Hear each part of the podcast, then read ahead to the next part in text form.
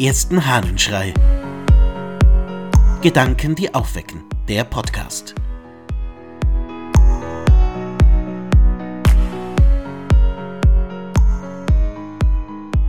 Geht es weiter? Aus einem Brief des Basilius von Caesarea. Niemand empfindet meines Erachtens den augenblicklichen Zustand der Kirchen oder richtiger gesagt die Konfusion in ihnen so schmerzlich wie deine Hochwürden. Du kannst ja die Gegenwart mit der Vergangenheit vergleichen und beurteilen, wie weit jene von dieser absteht, und dass, wenn es mit derselben Geschwindigkeit abwärts geht, nichts im Wege stehen wird, dass die Kirchen innerhalb kurzer Zeit eine ganz andere Gestalt annehmen werden.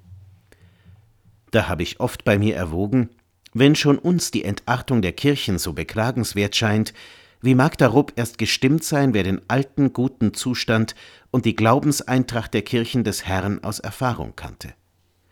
Aber wie deine Vollkommenheit darob die größte Betrübnis überkommt, so glauben wir gut zu tun, wenn wir auch den größten Teil der Sorge für die Kirche auf deine Einsicht abwälzen. Schon längst weiß auch ich bei meiner beschränkten Einsicht in die Dinge, dass es für unsere Kirchen nur einen Rettungsweg gibt, nämlich das gemeinsame Vorgehen mit den abendländischen Bischöfen. Basilius von Caesarea schreibt im vierten Jahrhundert an einen anderen Bischof, Athanasius von Alexandrien, und er beklagt sich über den Zustand der Kirche.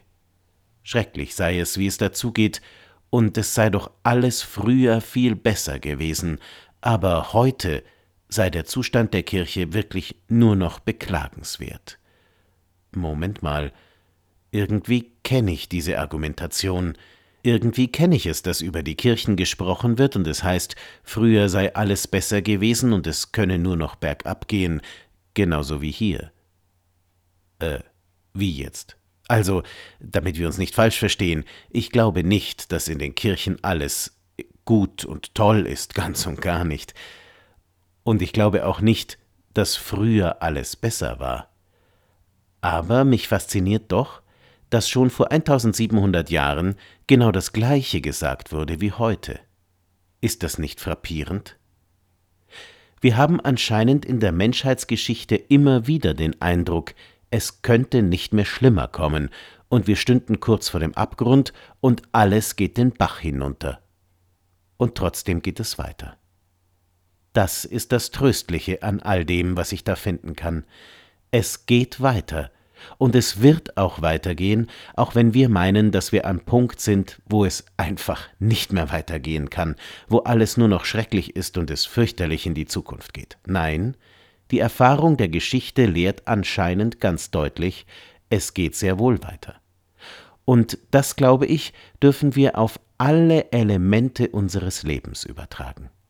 Überleg dir doch mal, wie oft du in deinem Leben schon den Eindruck hattest, jetzt geht es garantiert nicht mehr weiter.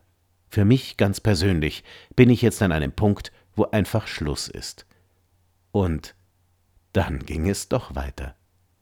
Ist das nicht überraschend? Ist das nicht überragend? Genau.